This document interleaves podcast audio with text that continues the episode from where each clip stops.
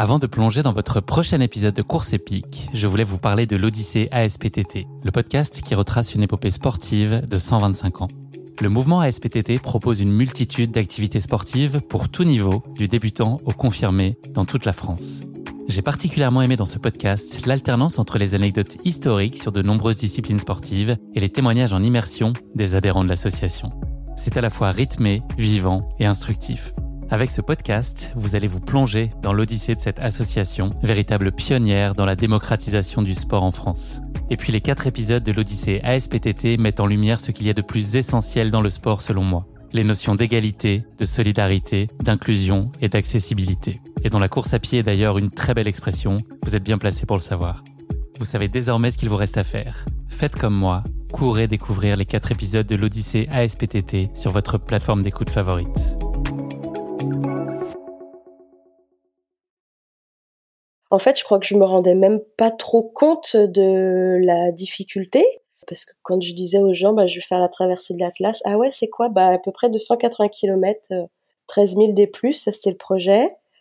Euh, ah ouais, quand même, et tu fais ça combien de temps? Bah, une semaine. Ah ouais, ouais. moi, je me rendais pas compte, en fait. Moi, je voyais surtout euh, que je partais euh, me balader en montagne, découvrir une région de l'Atlas que je connaissais pas. Et j'étais super impatiente de découvrir ce coin-là. Et surtout dans ces conditions finalement le fait de n'être que deux euh, ça nécessitait qu'on soit vachement plus autonome tout au long de la journée. C'était vraiment euh, une aventure avant tout euh, sportive bien entendu et puis une aventure qui sera forcément jalonnée de rencontres et d'expériences et d'aléas et l'aventure quoi. Bonjour à tous je suis Guillaume Lalu et je suis ravi de vous retrouver dans ce nouvel épisode de Course épique. Course épique, c'est le podcast Running et Trail qui vous fait vivre dans chaque épisode une histoire de course hors du commun. Athlète émérite, coureur confirmé ou anonyme passionné, quand la légende d'une course et la destinée d'un coureur se rencontrent, c'est dans Course épique qu'elle se raconte. Course épique, c'est un nouvel épisode chaque mercredi, mais c'est également chaque lundi matin un extrait de l'épisode à venir pour bien démarrer la semaine ensemble. Nous avons donc rendez-vous deux fois par semaine. Et si vous souhaitez suivre notre actualité au jour le jour et découvrir les coulisses du podcast, je vous donne rendez-vous sur notre compte Instagram courseepique.podcast. J'ai le plaisir de recevoir dans ce nouvel épisode Solène Guérin. Solène a découvert le trail il y a 4 ans seulement. Ses baskets l'ont inlassablement menée depuis sur de nombreux sentiers, déserts et autres montagnes. Résolument indépendante, adepte de grands espaces et de moments de déconnexion, ou plutôt de reconnexion, Solène a développé un attachement tout particulier au Maroc. Elle s'est ainsi lancée à l'automne dernier dans un projet ambitieux de traversée du Haut-Atlas. Une traversée de 250 km qu'elle devait entreprendre en groupe avant que le Covid n'en décide autrement et ne l'oblige à revoir ses plans. Je vous invite à plonger avec Solène et moi dans cette course épique particulièrement dépaysante sur le toit de l'Afrique du Nord. Mais je ne vous en dis pas plus. Solène va vous raconter tout ça bien mieux que moi. Bienvenue dans notre nouvel épisode de course épique, Atlas de cœur. Bonjour Solène et bienvenue dans ce nouvel épisode de Course épique. Je suis absolument ravi d'échanger avec toi. Salut Guillaume, ça va? Ça va pas mal, écoute. Ouais. Euh, petite, euh, ouais, ouais, bah, je, pars en Auvergne demain, tu vois, pas euh, trois jours avec mon fils. Ah, génial. Vivre la grande aventure. C'est une région. la région. Ouais, c'est une région qui est superbe. J'ai eu l'occasion d'y aller à quelques reprises c'est top. ouais, on a dit le plus grand bien, donc je tente, je tente l'expérience. Euh, Solène, tu as participé il y a un mois au Marathon des Sables, autre ambiance que l'Auvergne, sur lequel j'ai le plaisir de faire ta connaissance. Cette course, c'est une aventure humaine profondément marquante, j'ai pu le constater. Petite question inaugurale rapide pour toi, combien de fois par jour tu penses encore au Marathon des Sables en ce moment? Euh, eh bien, euh, déjà euh, tous les matins quand euh, je regarde mes pieds, j'ai encore. ah oui, t'as des souvenirs encore? J'ai encore un ou deux souvenirs sur un ou deux ongles qui devraient qui devraient me suivre quelques semaines, je pense. après, pour le reste, c'est en fait, j'y pense encore tous les jours pour plein plein de raisons. Déjà parce que c'est c'est une course formidable qui marque les esprits, je pense, pour de longs mois, voire de longues années. Euh, en tout cas, euh, je parle pour moi. Je confirme pour moi, en tout cas. Euh, j'y pense aussi parce que j'ai eu la chance de quitter cette belle aventure avec un trophée qui est chez moi, qui est dans mon salon. Donc je le vois également tous les jours et c'est un chouette souvenir. Une troisième place par équipe, on peut le dire. Exactement. Et une treizième place en individuel, de femme. Oui, c'est ça. Ouais, ouais, ouais, ouais, tout à fait. Ouais, ouais. Donc euh, c'est des beaux Une satisfaction sportive au-delà de l'expérience humaine. Ouais, tout à fait. Même si l'objectif, c'était pas de, de, revenir avec un trophée forcément, mais on le prend. La cerise c'est dans ce sens-là, c'est plutôt une bonne surprise. Exactement. Solène, avant qu'on s'intéresse plus particulièrement à ta pratique sportive, est-ce que tu pourrais te présenter à nos auditeurs Qui es-tu? Alors, donc, je m'appelle Solène Guérin. Ouais, j'ai combien de temps? euh, Non, non, je serai assez brève. Euh, je m'appelle Solène Guérin, j'ai 41 ans. Je suis nantaise. Euh, je vis toujours dans la région nantaise. J'ai eu l'occasion de vadrouiller euh, à certaines périodes de ma vie, mais je suis revenue euh, dans ma région natale il y a maintenant une dizaine d'années environ. Euh, et j'ai un petit garçon de 8 ans et demi qui est avec moi la plupart du temps. Voilà. Et je cours, euh, je cours depuis pas si longtemps que ça. En réalité, je cours depuis, hum, allez, on va dire 7 ans. mais ça fait trois ans et demi que je fais du trail et que je cours plus de 20 ou 30 kilomètres. Quoi. Tu vas nous raconter tout ça. Et tu bosses dans quoi? Je travaille dans, un, dans une banque. Je suis employée de banque. Célène, est-ce que tu peux nous parler de ta relation au sport quand tu étais enfant puis ado? Est-ce que c'était très présent dans ton environnement familial? Alors, dans ma famille, plus ou moins. Enfin, mais, ma mère était quelqu'un, euh, enfin, elle est encore quelqu'un d'assez euh, actif, qui a toujours euh, beaucoup marché. De mémoire, elle courait aussi un peu avec des collègues de travail le midi. Euh, mon père, lui, il était aussi pas mal investi euh, dans la vie associative sportive euh, de la petite commune où j'ai grandi. après, moi, le sport, ça a toujours fait partie de mon quotidien. Enfin, l'activité sportive plus que le l'activité physique plus que le sport à proprement parler. je me rappelle toute petite avoir appris à marcher et marchais beaucoup avec euh, la personne qui me gardait. Euh, et puis moi, je passais mon temps dehors euh, à courir, à me balader avec mon chien euh, en campagne, quoi. J'ai commencé l'équitation très tôt et c'est euh, un sport que je pratique toujours. Alors maintenant de façon un petit peu plus occasionnelle, mais j'ai eu des chevaux et j'ai vraiment fait l'équitation. c'était ton sport de cœur à l'époque?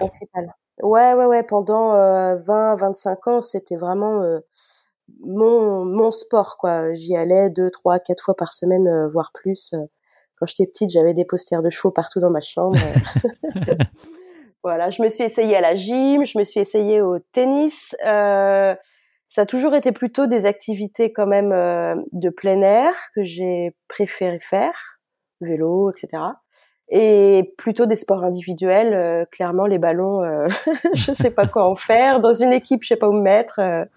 Donc euh, voilà. Solène, tu es venue euh, assez tardivement à la course à pied, tu nous l'as dit. Est-ce que tu peux nous raconter dans quel contexte euh, la course à pied a fait éruption dans ta vie? Est-ce que tu as le souvenir d'un élément déclencheur? Euh, Pas spécialement. Alors vraiment, quand je me suis dit, allez hop, je vais courir, c'était peut-être un an, un an et demi après la naissance de mon fils, où je me disais, il y avait une petite boucle de 3 km autour de chez moi et je m'étais dit allez aujourd'hui je suis motivée, je fais la boucle en courant sans m'arrêter quoi. Et puis en discutant justement avec des amis du centre équestre où j'allais régulièrement, euh, dans ce petit groupe-là, il y avait un, un ami euh, qui courait lui de façon régulière, qui était marathonien, qui m'a dit écoute Solène, le lundi soir, on est 5-6 à courir ensemble. Si tu veux, joins-toi à nous. Il y a tout niveau. Donc j'ai commencé avec eux et puis en fait ça m'a bien plu. Il nous a initiés au fractionné. Euh, donc j'ai trouvé ça plutôt chouette. Hum, donc voilà, je courais avec eux le lundi soir, euh, des fois une seconde fois dans la semaine toute seule. Et puis euh, comme ça se passait bien, euh, cet ami m'a dit bah écoute à côté de chez toi il y a une asso, tu devrais les rejoindre. Donc voilà, je suis allée courir dans une asso et puis j'ai fait un 5 km avec avec des copines, tranquille, enfin tranquille. Euh, j'ai du mal à faire du tranquille moi en fait quand c'est quand il s'agit d'une compète. à chaque fois avec les copines on dit allez on court ensemble euh, et puis en fait une fois que le départ est donné moi je pars euh, pleine balle. T'as une âme de compétitrice. un petit peu ouais. Euh, et puis de fil en aiguille, j'ai fait un 10, euh, j'ai fait un semi. Bon voilà, c'était vraiment très très récréatif quoi. Euh, c'était quand j'avais du temps. Et puis euh, parallèlement à ça, ça faisait déjà quelques mois, voire quelques années que j'avais très très envie de retourner dans le désert, un endroit que j'avais eu l'occasion de découvrir étant beaucoup plus jeune avec mes parents. Et un jour, par hasard, euh, sur euh, sur un réseau social, euh, j'ai vu une communication d'une personne qui s'appelait Nathalie Mauclair qui organisait un stage de trail dans le désert. Je me suis dit tiens, ça pourrait être sympa. Pas mal sur le papier, effectivement. Ouais, alors moi je je connaissais rien ni au trail ni à la course à pied ni à rien du tout. Donc j'ai écrit et puis euh, j'ai demandé quel niveau euh, était euh, requis pour participer. On m'a répondu qu'il fallait être capable de courir à peu près 15 bornes et puis qu'il fallait être capable d'enchaîner 2, 3, 4 jours de course à pied d'affilée. Donc bah, je me suis testée sur, le, sur 15 bornes, ça l'a fait. Je me suis inscrite, mais alors je savais pas du tout où je mettais les pieds. Et puis, bah, en fait, ce, ce stage-là, c'était mes premiers pas euh, de trail finalement. Alors hyper bien encadré pour le coup, avec euh, belle référence. voilà, avec euh, donc Nathalie Mauclair et puis Lucie Nagdar qui était euh, qui était aussi présent pour nous faire découvrir le trail dans le désert et le désert puisque c'est c'est vraiment sa spécialité et son quotidien. Euh, voilà, donc j'ai commencé comme ça à courir euh, ailleurs que sur la route. Euh, et, ce choix du désert, il est délibéré ou est-ce que si tu avais vu le même type de stage encadré en montagne, c'est quelque chose que tu pourrais faire ou enfin tu aurais pu faire ou c'était vraiment l'appel du désert qui était particulièrement marqué? Non, c'était c'était vraiment le désert. Moi, j'avais vraiment envie de retourner dans le désert. Au départ, j'avais envie d'aller dans le désert, mais pas spécialement pour y courir. J'avais envie de retourner mettre les pieds dans ce gros tas de sable et et de ressentir cette chaleur et cette ambiance et le silence qu'on retrouve euh, nulle part ailleurs, je crois. Euh, donc voilà, c'était vraiment euh, retourner là-bas et puis si par la même occasion ça pouvait me permettre de courir, euh, je trouvais ça plutôt chouette comme comme comme projet quoi. Comment tu es sortie de ce stage? Bouleversée. Euh, en fait, pendant, je pense que j'ai mis au moins 15 jours, 3 semaines à revenir, vraiment. Euh, C'était un séjour euh, vraiment incroyable. Euh, J'étais, euh, enfin, un gros reset au niveau énergétique. Quoi. Enfin, c'est un petit peu l'effet que me fait le désert lorsque j'y vais. Et puis, en plus, euh, au niveau course à pied euh, et en particulier dans cet environnement-là, je me suis sentie hyper bien. Euh, et c'est d'ailleurs un retour que j'ai eu de la part de des gens qui couraient avec moi et puis des, des, deux personnes qui encadraient le stage qui m'ont dit c'est ton élément, t'es bien quoi. voilà. Donc c'était chouette et donc évidemment, je n'ai eu qu'une envie, c'est y retourner. si on revient plus particulièrement sur la pratique euh, sportive, sur la course à pied en elle-même, quel bénéfice toi tu y vois? Qu'est-ce que qu'est-ce que ça t'apporte? Euh, Maintenant, la course à pied, ça fait vraiment partie de mon quotidien et de mon équilibre. Euh, alors sans aucune prétention, parce que, enfin voilà, en plus en pays nantais, euh, je crois qu'il n'y a pas beaucoup plus plat qu'autour de chez moi. euh, quand il y a euh, une petite côte, euh, je suis contente, euh, ça fait de la variété et c'est pas souvent. Donc donc voilà, donc non non, c'est c'est vraiment quelque chose qui fait partie de mon quotidien, qui la course à pied et les sorties running, elles ont toujours une bonne excuse. C'est soit parce que j'ai euh, envie de prendre l'air, soit parce que j'ai besoin de me détendre, j'ai besoin de faire un peu le ménage dans ma tête, euh, j'ai envie de me décrasser, euh, j'ai envie de partager un moment avec euh, quelques personnes. Enfin, tous les prétextes sont bons pour aller euh, chausser les baskets et, et finalement, je, je, petit à petit, je me rends compte que je cours de plus en plus souvent, de plus en plus longtemps, mais toujours avec avec plaisir. C'est rarement une contrainte. Tu sautes jamais donc sur un prétexte pour ne pas y aller Non, non. Puis alors euh, le, le, truc, c'est que quand je me suis mise en tête que euh, j'allais courir tel jour ou euh, je sais que si je le fais pas, même si au moment donné il pleut, il fait froid, je suis fatiguée ou quoi, la je culpabilité sais que si te reprend. Pas, c'est ça, la culpabilité est beaucoup plus forte que la flemme du début. donc, donc je me bouge. Des fois, pendant cinq minutes, c'est un peu pénible, et puis finalement, le plaisir reprend le dessus, quoi.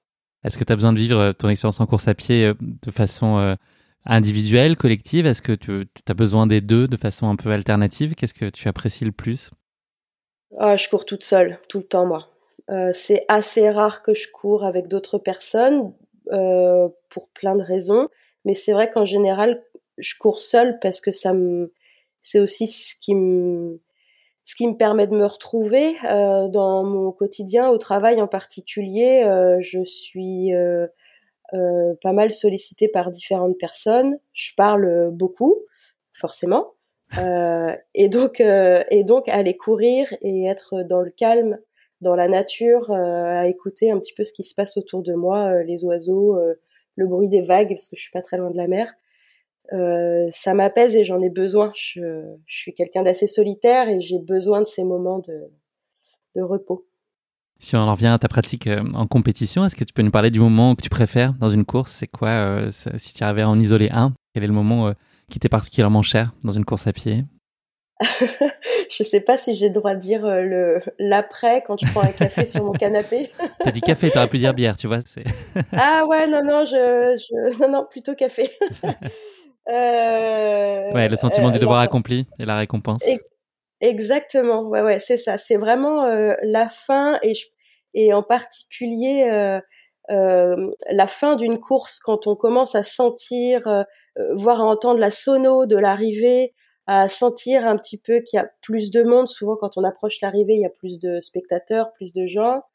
Euh, enfin voilà, quand, quand ça sent l'écurie, quoi.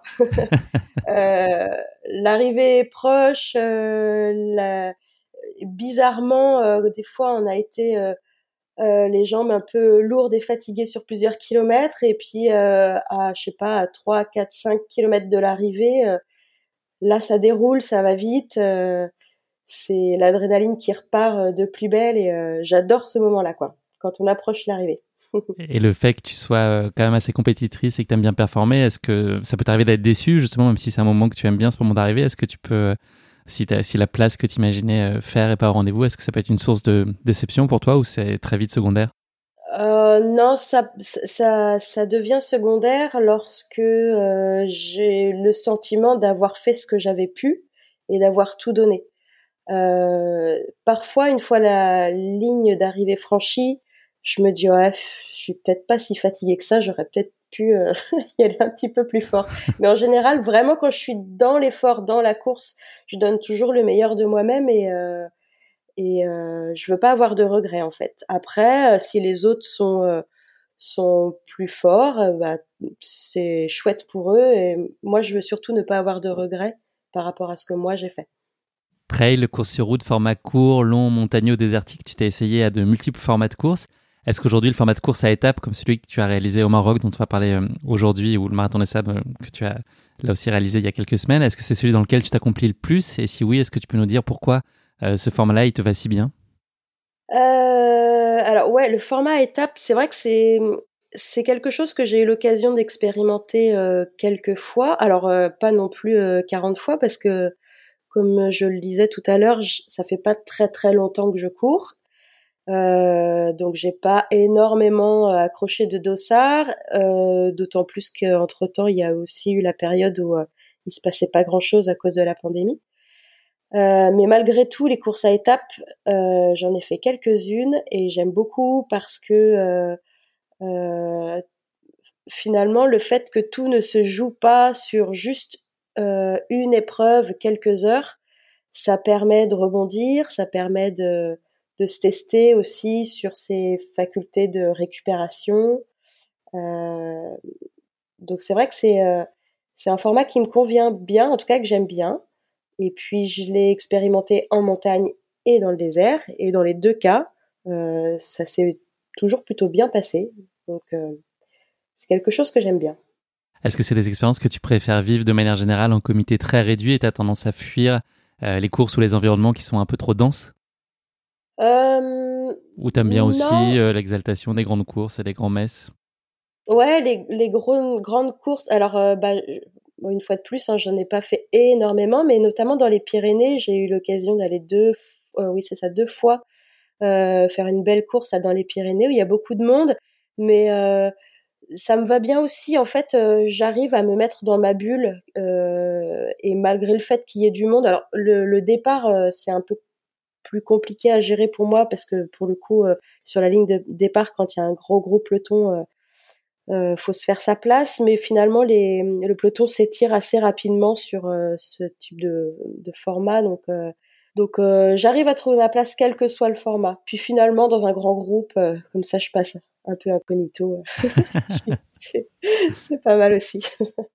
Comment est-ce que tu organises ton année de course? Est-ce que tu es le genre à te fixer un ou deux objectifs clés et puis pour le reste un peu improviser ou, ou placer des sous-objectifs au fil de l'année? Est-ce que tu improvises? Enfin voilà, comment est-ce que tout ça s'organise? Euh, J'improvise. Euh, alors, j'aime bien avoir euh, une ou deux échéances. après, j'ai un petit peu de mal à me projeter. voilà, j'essaye d'avoir une ou deux échéances, que ce soit une course officielle ou, ou une aventure, un voyage sportif. Et puis après, au gré de mes week-ends qui sont, enfin des week-ends où j'ai rien de prévu, par exemple, je vais regarder autour de chez moi s'il y a quelque chose et puis euh, je prends un dossard parfois à la dernière minute. Euh. voilà, je je pas un calendrier de compète euh, hyper établi. Voilà, j'essaye toujours d'allier voyage, plaisir et compète et planning professionnel et planning familial. Donc c'est pas toujours. C'est déjà un beau challenge d'arriver ouais, à coordonner tout ça. Trouver, l'équilibre et jongler avec tout ça, quoi. Et justement, c'est quoi les ingrédients pour toi qui sont indispensables pour qu'une course ou un off soit réussi? Qu'est-ce qu'il faut y trouver à tout prix? Euh, Il faut toujours que ça soit dans un environnement. Alors, je, enfin voilà, je préfère que ça soit dans un environnement, euh, un, un endroit que je ne connais pas forcément ou des, des passages que je vais découvrir.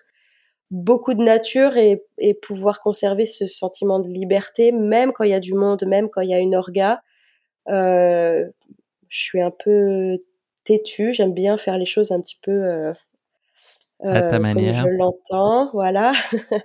même quand il y a une grosse orga, je vais toujours trouver un moyen de faire les choses un peu un peu à ma sauce. Euh, donc voilà, je je j'aime pas euh, j'aime pas être un mouton, j'aime pas faire euh, pile poil comme les autres. Alors ça prend différentes facettes. Hein. C'est soit soit j'y vais un petit peu à l'arrache avec du matériel que je prépare pas spécialement, puis je me dis allez hop, allez à Jacques Taès, on verra si les chaussures tiennent.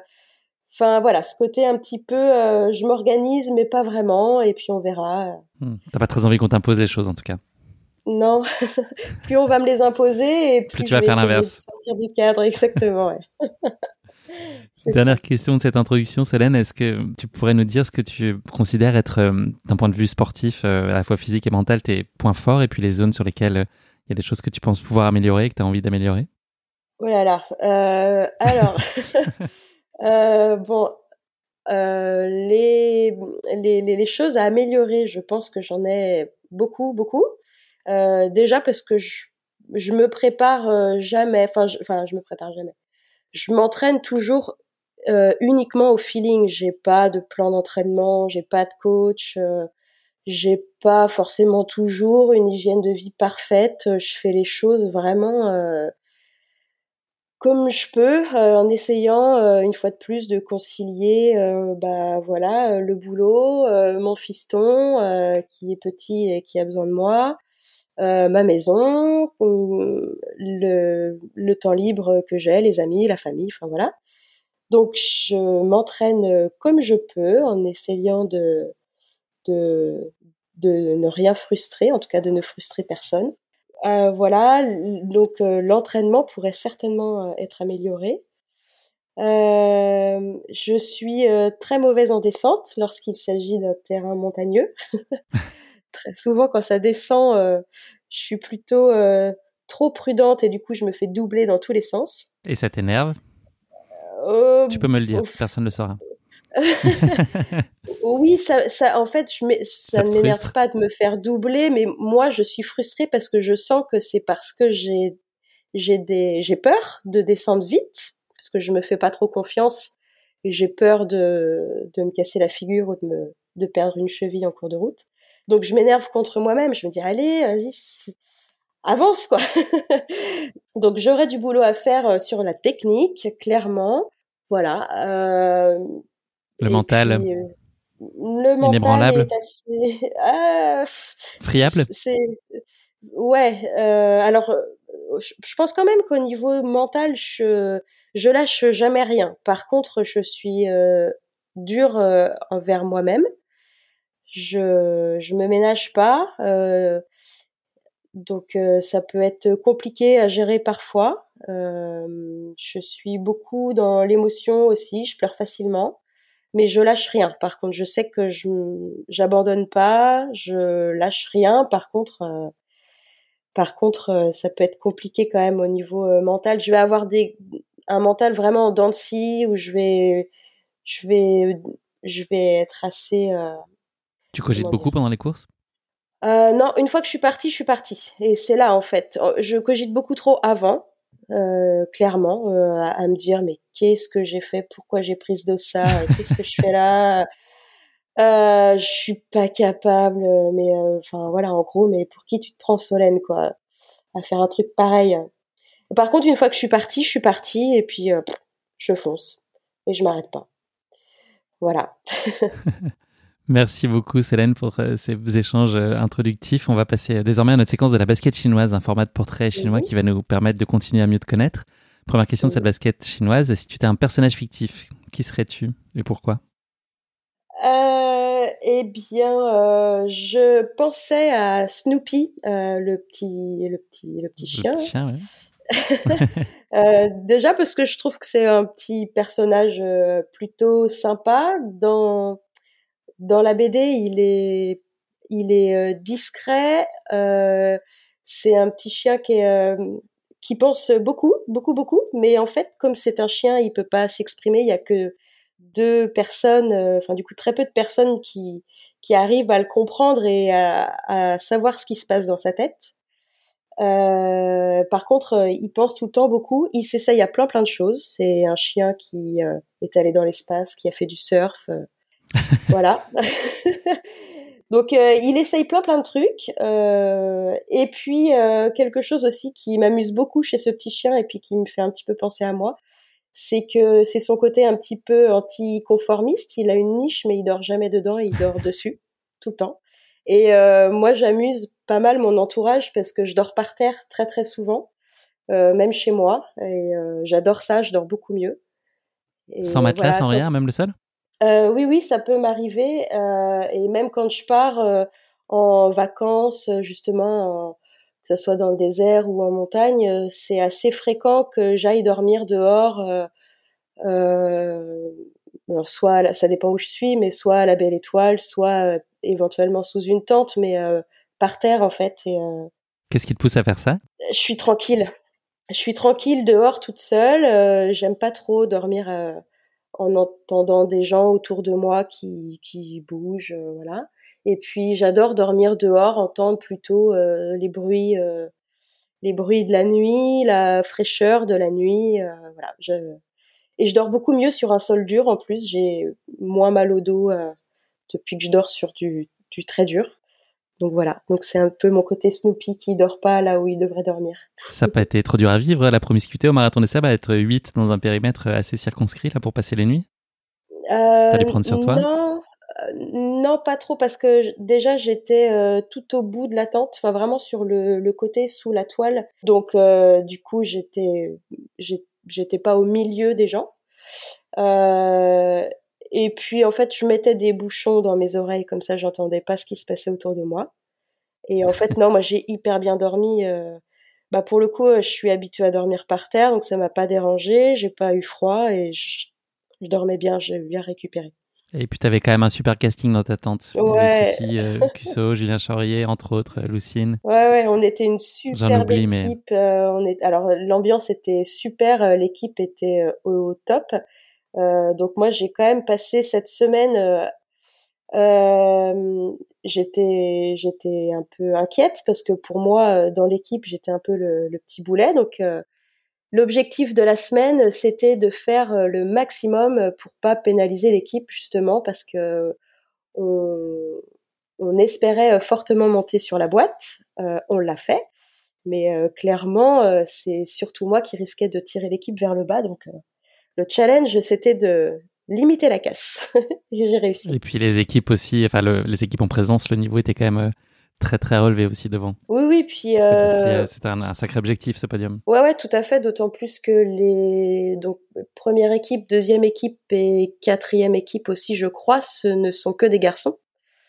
Euh, donc on était euh, la première équipe mixte quand même, c'est pas rien. Donc non, non, je pense qu'on peut être fier de nous. C'est vrai, non, tu peux, vous pouvez. Mm. Deuxième question de cette basket chinoise. Si tu étais un animal, lequel serait-il? Alors, euh, je pense que je serais un mélange de deux animaux. Donc, euh, je, serais le mélange entre une, une gazelle. Alors, je n'ai ni la vitesse ni l'agilité, enfin la grâce de la gazelle. Par contre, euh, comme j'ai fait mes premiers pas de trail dans le désert et que c'est un élément qui me qui me plaît beaucoup, c'est ce côté-là de de la gazelle que je retiendrai. Et puis l'autre animal, c'est la belette parce que c'est un petit animal euh, hyper actif, qui fait tout le temps plein de trucs, euh, et puis qui est très curieux et plutôt solitaire. Euh, voilà. Donc si on fait la, la combinaison. Tu serais une gazette. J'aime bien faire des mash-ups des, noms d'animaux quand on, me propose deux, je fais les mélanges des deux. Donc là, tu ben serais une gazette. Ben moi, j'avais plutôt pensé à la galette et comme ça, c'est un petit clin d'œil euh, ah à mon origine. Pas euh, mal. Ah oui, c'est vrai, c'est vrai. Encore mieux, bien mieux. Donc moi, je serais, Évidemment. je serais une galette. Est-ce qu'il y a enfin une, un sportif ou une sportive euh, qui est une source d'admiration ou en tout cas de respect de ta part pour ce qu'il a réalisé ou pour ce qu'il est? Alors pas vraiment. Alors euh, je j'admire et je respecte beaucoup de sportifs euh, dans différents sports d'ailleurs et en particulier en course à pied. Par contre, j'ai pas euh, je, suis pas fan, j'ai jamais été fan de qui que ce soit d'ailleurs. Euh, je, alors je sais pas pourquoi, mais je, je peux pas dire ouais je suis ultra fan de telle telle coureuse, telle champion de, je sais pas, d'équitation ou quoi. Euh. Je suis très admirative, mais après, je j'ai pas spécialement de modèle. Je prends un petit peu. Euh, tu picores à droite à gauche ouais, c'est ça. les uns et les autres. C'est ça. Je vais aller piocher euh, des, des astuces, des belles performances, des, des petits tips à droite à gauche chez différents sportifs de haut niveau ou de moins bon niveau d'ailleurs. Mais je suis pas, je suis pas groupie quoi. Pas une icône. Non, je vais pas aller demander des autographes euh, à l'UTMB en allant me balader cet été. voilà. Merci beaucoup Solène. Le moment est venu de parler de ta course épique, la traversée du Haut Atlas. Euh, avant ça, je vais dire quelques mots introductifs pour planter le décor de cette aventure de 274 km, 11 000 mètres de D+, en cette étape. Donc le Haut Atlas, c'est le massif le plus élevé d'Afrique du Nord, qui est, parfois, qui est parfois surnommé le toit du Maroc ou encore le toit de l'Afrique du Nord. Il forme une immense barrière d'environ 700 km de long qui délimite le Maroc saharien du Maroc atlantique et méditerranéen. Ce projet dans lequel tu t'es lancé, Solène, est encadré par Lucie Nagdar, guide de montagne et organisateur du Grand Trail de la vallée du Drap depuis 2017, dont tu as commencé à nous parler euh, déjà un peu plus tôt dans l'épisode. Lucine, c'est également un coureur qui a un très solide palmarès. Il a été 17 euh, fois, je crois, finisher du Marathon des Sables et a notamment fini euh, troisième en 2005 et plusieurs fois premier au classement par équipe. Et donc, il a été cette année, comme tu l'as dit, sur la troisième marche du podium avec à tes côtés bah, Sissi Cusso, Julien Chaurier. Oui. Que l'on adore euh, chez Course Épique, qui sont super. Cette traversée du Haut-Atlas euh, d'est en ouest, elle promet de vous faire découvrir notamment la vallée heureuse des Haït Bouguemez, pardon pour l'accent, la vallée de Tessaout, le col de Tishka et le haut plateau d'Iagour notamment. Euh, le parcours vous donnera également en théorie à découvrir les deux plus hauts sommets du Haut-Atlas, le Mgoun qui culmine à 4071 mètres et le Toubkal. tu nous raconteras comment tout ça s'est passé dans la réalité des choses. Et voilà, au-delà de ces vallées et villages que l'on imagine volontiers sublimes, cet itinéraire, c'est aussi l'occasion d'aller à la rencontre de la population berbère qui a la réputation d'être particulièrement accueillante. Et je pense que ça s'est vérifié euh, tout au long de, cette aventure. Vous êtes assisté dans cette entreprise par le frère de Lucine, qui peut compter sur des mules et aussi des 4x4 pour assurer le portage de vos bagages et l'intendance sur tout le parcours. Mais tu vas nous raconter tout ça en détail là aussi, Solène. Donc aucun doute possible avec cette traversée, la déconnexion que tu chéris tant et le dépaysement seront totaux et l'engagement physique aussi. Avant qu'on rentre plus particulièrement dans ta course épique, Solène, on va passer à la question qui pique de course épique, une question très gentiment piège que je pose à mes invités. J'espère que tu n'es pas trop inquiète. Ça, ça, va bien se passer. Elle n'est pas très facile, je pense. Enfin, donc, si ceci, tu as une chance sur deux, c'est un vrai faux. Ouais, tu vois ne ça, ne me ça, ça, devrait, pas parce que ça je, devrait bien se passer. Non. je suis anxieuse, moi, pas. alors ne me stresse Ah, pas. non, non, ça va, ça va très bien se passer. Donc, on trouve euh, bon nombre d'animaux dans le Haut-Atlas. Il y a des félins comme le lynx caracal ou le léopard de Barbarie, dans une zone très limitée, mais aussi et surtout des mammifères bien plus courants comme les belettes, les chacals, les renards, les porcs épics, euh, des sangliers, euh, encore des rapaces, des serpents comme les couleuvres ou les vipères de la tasse. Je ne sais pas s'il y a des Snoopy en liberté, je suis, je suis pas certain. Je, bah, Euh, ma question- non, je suis pas. Non, pas sûr. Ouais, t'as pas vu des niches avec des chiens euh, Des qui étaient allong- allongés sur le toit? Des vaches sur le toit des maisons, oui, mais pas des chiens. dans un autre style. Voilà l'heure de ma question qui pique pour toi, Solène. Euh, ça va être un vrai faux, donc relatif à la faune locale. Si tu avais entrepris cette, euh, cette euh, traversée il y a quelques centaines d'années, est-ce que tu penses que tu aurais pu croiser sur ton chemin dans l'Atlas euh, des ours, des éléphants et des lions? Euh, je pense que bah, des lions, euh, oui, parce que parce que oui, le lion, oui. Des, je pense que oui. Allez. Eh bien, c'est une bonne réponse. Bravo. Bravo, je, vais t'expliquer. Certaines régions de l'Atlas faisaient partie à l'époque, donc c'est difficile à dater, mais c'était il y a plusieurs centaines d'années, euh, faisaient partie de l'Empire romain, et donc les anciens Romains ont exploité euh, beaucoup de ressources de ces montagnes, y compris euh, certains animaux qui vivaient à l'époque, et donc ils sont la principale raison pour laquelle de nombreuses espèces ont disparu, car ils les ont euh, importées en Europe pour les utiliser dans des spectacles qui comportaient des scènes de chasse ou d'exécution d'animaux. C'est pas très, euh, Mm. pas très joyeux, et donc tout ça a été organisé dans des amphithéâtres euh, de l'Empire. Et donc parmi ces animaux figurait malheureusement l'ours de l'Atlas et l'éléphant d'Afrique du Nord, qui ont donc malheureusement euh, et maintenant disparu de la région. Le lion de Barbarie, également appelé lion de l'Atlas, euh, tu l'as euh, a, dit euh, à demi-mot, a lui réussi à survivre à l'époque romaine, mais s'est éteint à l'état sauvage. Donc aujourd'hui, on peut plus en trouver à l'état sauvage, mais le gouvernement marocain, quand même, enfin, il en subsiste aujourd'hui une centaine en captivité. Mais il me semble que le c'est gouvernement le- marocain. C'est pas le nom de l'équipe de d'une équipe de foot au Maroc, les Lions d'Atlas. Il y a pas quelque chose comme ça? Ouais, tu as raison. Et je ne saurais pas te dire laquelle, mais oui, ça me, ça me parle en tout cas. Et donc le gouvernement euh, marocain avait euh, pour projet de réintroduire les derniers spécimens euh, en captivité dans la nature, mais le projet malheureusement a été abandonné pour plein de plein de raisons, et notamment la dégradation de leur milieu d'origine, et puis l'occupation humaine qui, je pense, un peu perturbe leur réintégration à la vie naturelle. Donc il en, il en subsiste, mais pas à l'état sauvage. Hmm. Bravo. Merci. C'est pas une question super fun, mais euh, mais voilà, il faut bien le dire. Mais tu tu, tu as réussi. Bon. On va maintenant plonger Solène dans, cette, euh, dans ta traversée de plus de 250 km du Haut-Atlas et euh, laisser derrière nous cette question qui pique. Pour commencer, est-ce que tu pourrais nous expliquer quand et comment est née cette idée de traversée? Euh, alors déjà parce que Lucine m'en a parlé à plusieurs reprises. Euh, également parce que moi-même j'ai eu l'occasion euh, plusieurs fois d'aller euh, courir euh, dans le massif de Toubkal et j'ai adoré cette région. Enfin c'était vraiment très très beau. Euh, Je, je crois que je suis plus allée courir euh, dans cette région montagneuse que dans les régions montagneuses françaises. Euh, voilà. Et puis, euh, euh, en discutant avec un, un autre ami euh, breton, euh, on s'était dit tiens, ce serait cool de se faire euh, un petit périple. Et puis, on était parti dans l'idée de faire euh, la traversée de l'Atlas ensemble, Euh, mais pour pouvoir rendre les choses un petit peu plus faciles à organiser et puis euh, et puis sympathiques. on, on a eu envie de constituer un petit groupe euh, qui aurait été euh, encadré par euh, Lucine, bien sûr. Voilà. On a tous remarqué que tu as parlé au conditionnel. Euh, je, euh, je- oui. Dans le sens. Non, mais, pardon, je voulais, je voulais pas. Non, mais dans le sens où euh, ça s'est pas passé exactement comme prévu. Oui, voilà. bah, parce qu'en fait, tout ça, c'était euh, je- je- 2019, quoi. Donc, euh, on a lancé un petit peu le projet. Et puis, bah, après, il y a eu le, le Covid. Enfin, voilà, différentes euh, perturbations. Le copain ne pouvait plus venir parce que, pour des raisons professionnelles, il était plus disponible à la période prévue. Euh, donc, il y a quand même eu, quand même eu un petit groupe euh, de constitués. On s'était euh, projeté de faire la traversée. Du coup, on aurait dû être sept au mois de juin 2021. Euh, donc voilà, on avait Lucine et moi communiqué chacun de notre côté pour réunir un nombre de personnes suffisant, etc. juin, ça n'a pas pu avoir lieu pour des raisons de nouvelles fermetures de frontières et de restrictions sanitaires. Donc, euh, on, Lucine et moi, on a décidé de reporter la traversée en septembre 2021, mais le reste du groupe n'était pas disponible. Donc, du coup, euh, on s'est dit, eh bah tant pis, on l'a fait tous les deux, et puis, euh, et puis voilà. Donc, euh, au niveau euh, logistique, euh, les choses ont été un petit peu différentes parce qu'on s'organise pas pour deux comme on le fait pour sept ou huit. Mais euh, on s'est dit allez c'est pas grave, euh, ça va être chouette, ça va ça va être une belle aventure et on part comme ça. Euh, donc c'était en septembre dernier.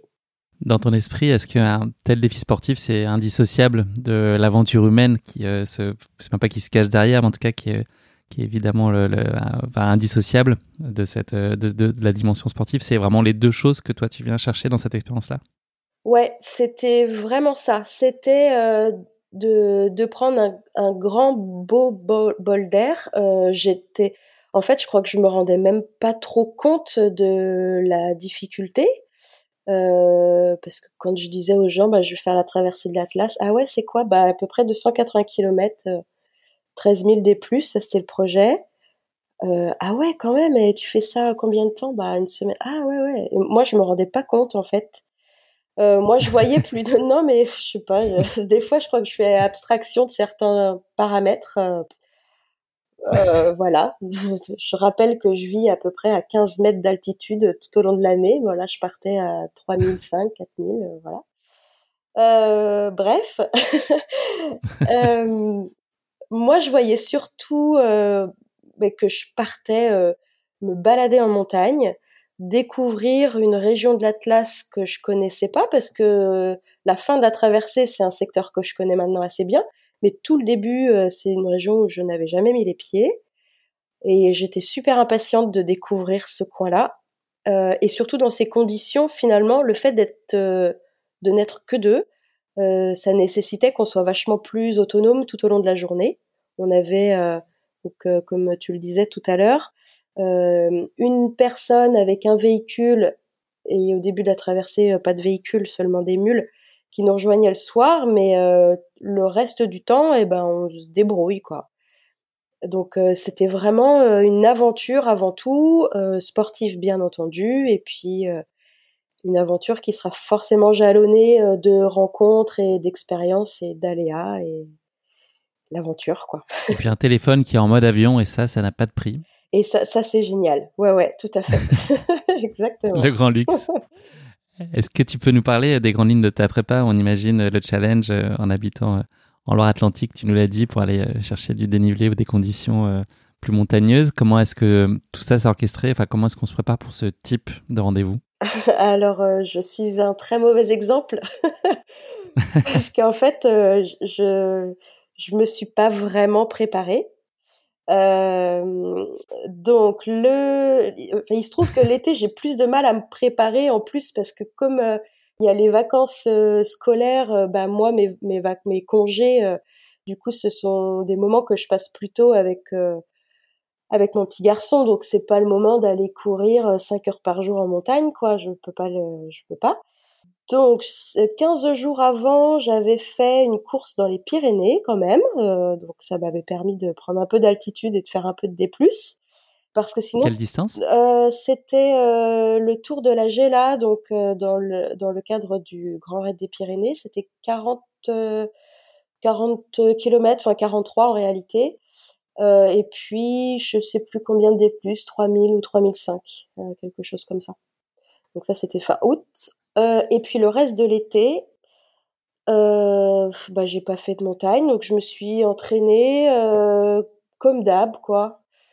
Quelques sorties longues, quelques séances plutôt qualitatives, euh, des footings. Euh, dans ces périodes-là, je, je, mets un petit peu plus l'accent sur le renforcement musculaire, histoire de pas partir complètement molle. et puis voilà. Et après, bah, y a là quoi. Advienne que pourra. c'est ça. La prépa, là, on a entendu, c'est un peu particulier sur cette course-là, mais est-ce que de manière générale, c'est une période que tu aimes bien et que tu considères faire partie intégrante de la course et que tu vis déjà à fond?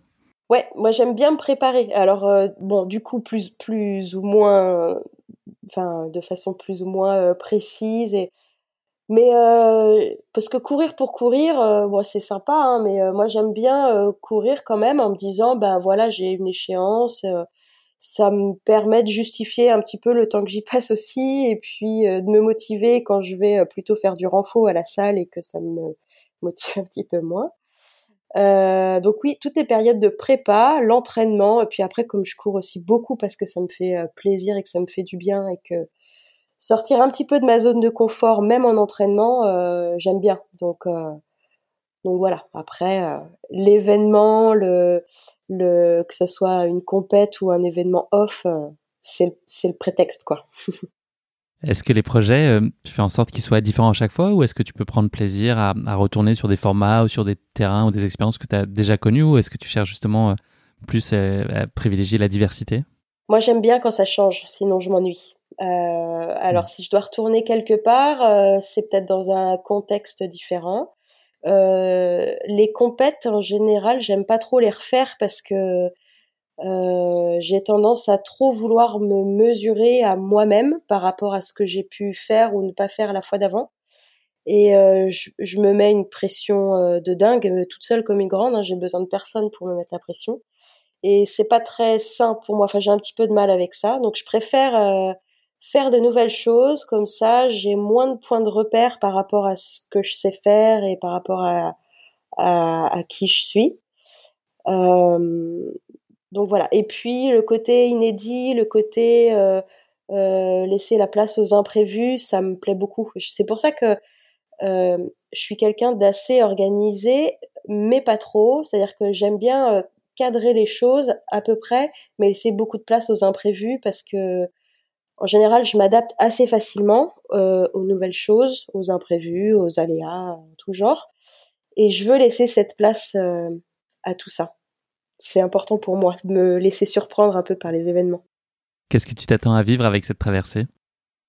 Euh, eh ben déjà, je ne savais pas du tout si j'allais être capable euh, d'encaisser euh, ben, tous ces kilomètres et, et tous ces mètres de dénivelé.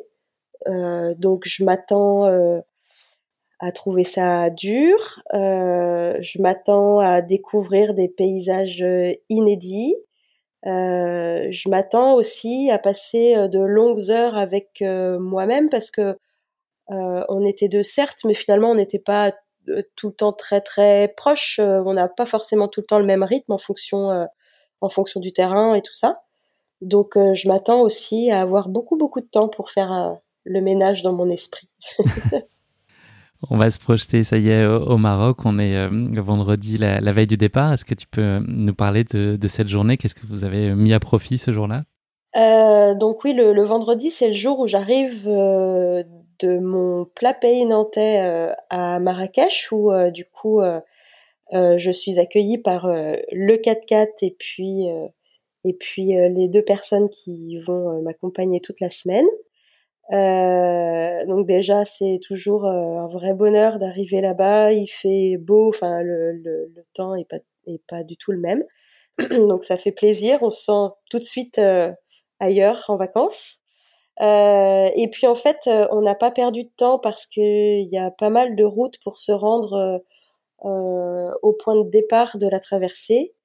il y avait de mémoire cinq ou six heures de route à faire euh, donc voilà, je monte dans le 4x4, euh, je mets la valise derrière et puis on part euh, direct en direction donc de la vallée des Aïdbougmez. et puis sur la route, on s'arrête faire quelques achats parce que du coup, comme on sera autonome pendant toute toute la semaine, on a besoin de faire quelques courses pour pour se nourrir et, et voilà. Donc c'est chouette, c'est déjà c'est déjà l'aventure qui commence de s'arrêter dans les petites villes pour aller acheter euh, euh, ben voilà le pain, la viande, s'arrêter sur la route, euh, acheter et, goûter quelques figues parce que c'est la saison. c'était chouette. et puis on arrive de nuit dans notre gîte, un, beau gîte très calme, euh, où là, du coup, on peut déjà dès le soir sortir euh, les cartes, refaire le point sur euh, sur le périple, sur le matériel, voilà. Donc c'est ça commence direct. Nous sommes le samedi 11 septembre 2021, c'est le grand jour. Comment est-ce que tu te sens là? On est le départ est, imminent. Qu'est-ce qui prend le dessus à ce moment-là? C'est beaucoup d'impatience, quelques craintes. ce que tu disais sur voilà une expérience sportive inédite pour toi. Qu'est-ce qui euh, domine à ce moment-là? Alors, aucune crainte, parce que pour le coup, comme c'est pas, il euh, n'y a pas de chrono, il n'y a pas, a a pas de pression, il euh, n'y a pas de compète. et puis j'ai aucun élément de comparaison, donc donc voilà, pas de peur du tout, beaucoup d'impatience. ouais, super super pressé de partir. Donc ce matin-là, on se lève euh, tranquille, euh, on prend le petit déj euh, typique marocain avec le pain, l'huile d'olive, le thé, et ensuite on part directement rejoindre. alors pour ce début de parcours, ce ne sera pas le 4x4 qui assurera notre assistance. ce sont deux muletiers, Mustapha et Youssef, qui sont donc avec leurs deux mules. Euh, donc du coup, on les rejoint un petit peu plus loin dans un village et euh, là, ben, on transfère euh, nos valises, toute la nourriture et puis le, tout le matériel nécessaire pour ces deux premiers jours sur le dos des mules. Donc moi, je pauvre mule, solidarité pour les mules. Ah ouais, moi je suis impressionnée quand on dit charger comme une mule, mais c'est pas, enfin cette expression elle tombe pas du ciel. C'est impressionnant ce qu'on peut leur mettre sur le dos et et euh, voilà, elle branche pas, euh, mais enfin voilà, on met euh, les valises, les tentes, les petites bouteilles de gaz, le, le, la viande, le pain, le tout quoi. c'est incroyable. Les bouteilles d'eau, les grosses. Le home trainer. ouais, c'est ça, le home trainer. Le micro-ondes. et et du coup, on part avec avec avec donc ces deux mules, leurs muletiers qui sont super super gentil et super euh, simple. Euh, et puis nous trois, donc euh, Lucine, son frère Ismaël et, moi-même, et on part pour cette première journée d'acclimatation parce que voilà, c'est nécessaire de se faire une première petite étape tranquille pour se faire à l'altitude, pour se faire au climat, pour se faire à plein de choses. et on part tranquille à la vitesse de ces deux courageuse mule pour, euh, je crois qu'on a fait 16-17 euh, km ce premier jour. Est-ce que tu peux nous raconter, euh, sur le principe en tout cas, une, journée type, nous parler de, l'heure de réveil, le kilométrage quotidien moyen que vous imaginez faire, et puis est-ce que vous êtes dans, dans une logique quand même d'aller au rythme le plus soutenu possible, ou aussi de vous accorder un peu des temps de pause? Qu'est-ce que vous vous dites en tout cas au moment où, cette, où tout ça démarre? Comment est-ce que vous imaginez que vont se passer vos journées? Alors l'idée c'est de pas partir trop tard le matin parce que euh, ben on sait jamais trop ce qui peut arriver au cours d'une journée euh, en montagne. Euh, il n'y a pas, il a pas de ravito, il n'y a pas d'assistance sur le parcours, donc euh, voilà, si on rencontre un pépin, faut qu'on se laisse quand même un petit peu de marge pour pouvoir y faire face. Donc l'idée c'est de pas partir trop tard. Alors moi je suis pas du tout du matin, donc autant te dire que déjà quand on me dit on part à 8 heures, je suis oh là là, ok. Euh, en général, quand on se dit on part à 8 heures, c'est qu'on part à 8h30, voire 9 heures, quoi. Euh, je suis pas accompagnée de gens très très euh, matinaux non plus, donc finalement, on est sur la même longueur d'onde à ce niveau-là. Et puis les étapes, alors hormis la première journée d'acclimatation, qui est un petit peu moins longue, les étapes globalement, elles font entre je crois que la plus courte faisait 35 km et les plus longues 60. En général, on est plutôt aux alentours de 40-50 km, quoi. Avec à peu près 1005 euh, de D+, à peu près, 1005, 2000, ça dépend des jours. Et l'idée de courir dès que c'est possible de le faire. Exactement. Alors ouais, parce que moi, en fait, même s'il n'y a pas de chrono, je, je suis toujours un peu... Euh, euh, pas, un peu speed, quoi, mais je, enfin, je fais pas de la randonnée, je cours dès que je peux quand c'est plat, quand ça monte pas trop fort, quand ça descend, euh, enfin voilà.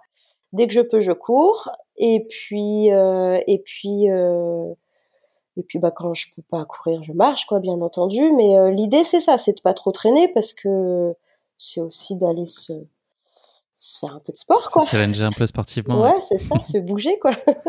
Dimanche, il y a un premier euh, gros morceau qui est euh, l'ascension du Mgun. Oh. Est-ce que tu peux euh, nous parler de, de, cette ascension, de la façon dont ça s'est passé, et puis nous en dire un peu plus sur le décor dans lequel vous avez été amené à évoluer?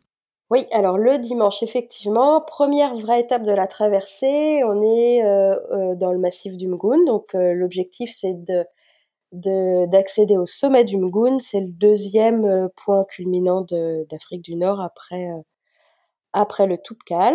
Euh, et donc on part euh, de notre camp de base. On avait installé le bivouac la veille euh, sur sur un plateau. Enfin voilà, on a bivouaqué là un petit peu de façon assez sauvage. les mules en liberté, une petite source un peu plus loin pour récupérer de l'eau, pour éventuellement se laver, mais surtout pour manger et boire. Et donc le dimanche, on part en direction de ce sommet euh, c'est un paysage qui est assez lunaire. Il y a très très peu de végétation de ce côté-là. Euh, et puis nous, on, passe par euh, par les crêtes et puis par quelques petits cols. et l'objectif, c'est de rallier donc la crête du Mgoun, de la longer, puis de redescendre par un autre côté. cette ascension là, donc aller-retour, ça fait 26 km, je crois. Et en fait, on a eu beaucoup de chance parce qu'il faisait très beau. Euh, habituellement, c'est un sommet qui est très exposé au vent et où il peut faire euh, très froid. Et en fait, euh, on a eu des conditions climatiques parfaites. Il n'y avait pas beaucoup de vent, j'ai pas eu froid. Je crois que je suis restée en t-shirt tout le long. Euh, et, euh, et, du coup, on n'a pas été perturbé non plus dans l'ascension à cause du vent ou de la météo, quoi. voilà. En fait, on a eu alors les derniers mètres de l'ascension jusqu'à la crête, c'était un petit peu euh, un petit peu vertigineux. Euh, puis arrivé là-haut, on s'est pas attardé parce que bon, il faisait quand même pas très très chaud. On prend quelques photos, on profite du paysage euh, qui est incroyable sur toutes ces belles vallées. Enfin voilà, c'était un côté très très chouette. Et puis la descente, on l'a fait assez vite parce que c'est assez abrupt, mais dans des petits cailloux, donc en fait, on peut courir facilement dans la descente. Euh, et ensuite, on redescend bien, bien, bien plus bas dans la vallée pour rejoindre euh, euh, nos muletiers qui, eux, avaient pris de l'avance. et puis, voilà, on réinstalle un bivouac le soir dans la vallée des bergeries d'Ikis. Le petit passage un peu vertigineux, c'est pas trop ton truc, si j'ai bien compris. Euh, non, alors ouais, quand ça, c'est ça. Il y a un endroit où euh, j'ai un peu flippé parce que c'était au moment où on montait ça glissait beaucoup et euh, moi dans ces moments-là, faut pas que je regarde trop euh, d'où je viens parce que je me rends compte que si ça, si je dérape, euh, la chute peut être un petit peu violente. Donc je faisais pas trop trop la maline. J'ai grimpé en regardant vraiment là, où j'allais. C'était pas très long, hein, ça fait peut-être 20 mètres, mais on grimpe avec avec les mains en fait. Donc voilà, j'étais pas euh, super super à l'aise. Mais ça l'a fait. De toute façon, fallait aller là-haut, donc euh, on se pose pas trop de questions. Faut y aller. le lundi, la journée du lendemain, donc euh, place à un gros morceau qui t'a paru, on peut le dire, interminable. Est-ce que tu peux nous parler des difficultés que tu as rencontrées sur, sur cette session et puis les, les moments d'émerveillement que tu as connus sur les 25-30 premiers kilomètres qui ont ensuite laissé place à une certaine forme de lassitude, mm. si on peut dire? Ouais, c'est ça. Parce qu'en fait, donc là, c'était une étape qu'on savait longue on, on, savait qu'on avait à peu près 50-55 euh, kilomètres prévus euh, sur cette étape-là. On avait changé un petit peu le parcours en fait au départ, donc euh, euh bon, moi je m'étais mise en tête qu'il y avait 50. Voilà, j'avais dû préparer mon truc et je m'étais mise en tête une distance que j'aurais pas dû, j'aurais jamais dû faire ça. donc le début super, on grimpe un premier col. Euh, et puis là, en plus, euh, fait du hasard trop rigolo, on croise des Français et en discutant, je me rends compte que dans le groupe, il y a une dame, en fait, c'est ma voisine. je l'avais jamais croisée, mais euh, elle habite le même village que moi, c'est improbable. Elle connaît mes parents, c'était super drôle. Donc, comme quoi, on peut même pas être tranquille, même là-bas, quoi. Bref, on continue et on passe un premier col. Là, le temps se couvre un petit peu, mais ça va. On continue notre ascension euh, pour arriver jusqu'à un col à 3005. Et puis euh, passer ce col, euh, là le temps change vraiment euh, de façon très brutale. Le vent se lève, la pluie, il s'est mis à faire hyper froid. on a eu derrière une descente assez raide, un peu technique, plus le vent, la pluie qui fouette. Enfin, c'était c'était un peu l'enfer cette descente là. Donc du coup, moi, j'arrive à m'abriter derrière un rocher pour enfiler rapidement mes gants, ma veste, pour pas me refroidir, pas prendre de risques. Et puis je descends, enfin voilà, en mitouflé dans ma capuche. c'était un petit peu compliqué. on est redescendu du coup sur un plateau. et puis par chance sur ce plateau-là, un petit peu plus loin, il y a un refuge dans lequel on a réussi à s'abriter. donc on a pu boire un thé, enlever nos, nos affaires, les mettre à sécher un petit peu, le temps, euh, le temps que la pluie passe et que le vent euh, se calme. Donc euh, déjà première mise en jambe, je sais pas, on avait dû partir depuis peut-être deux, trois heures, je sais plus trop. gros temps quoi. On avait eu de la pluie la veille au soir déjà au bivouac. Donc le climat était pas très très favorable. On s'attend à ce qu'au Maroc il fasse toujours beau, mais ça reste de la montagne. Donc là, en l'occurrence, euh, c'était pas le cas. Euh, voilà. Euh, du coup, on poursuit notre périple, on reprend nos sacs, nos affaires.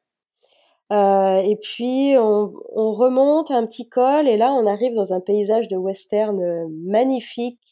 le vent s'est calmé, il fait de nouveau un petit peu plus doux.